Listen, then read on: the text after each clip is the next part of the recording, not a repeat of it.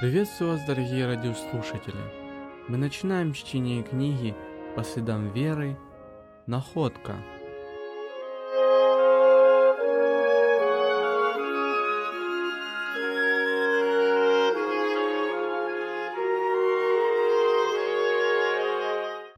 Парфель.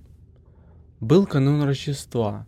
На улицах только что зажглись фонарики, и от этого снег как бы окрасился в фиолетовые тона. Мороз стоял довольно крепким, но улицы были полны жизни и движения.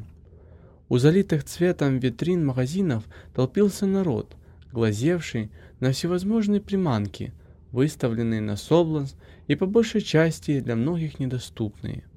Голодными глазами прохожие жадно пожирали витрины гастрономических магазинов, украшенные разной снедью. Кондитерские окна, которые украшали елки и Дед Мороз, манили к себе ароматным запахом. Ребятишки, теснившие друг друга, с и ахами указывали на ту или иную игрушку или лакомство, не замечая мороза, хотя многие из них были плохо одеты. Поминутно к магазинам подъезжали экипажи и автомобили. Двери магазинов то отворялись, то затворялись, впуская и выпуская нагруженных пакетами и корзинами.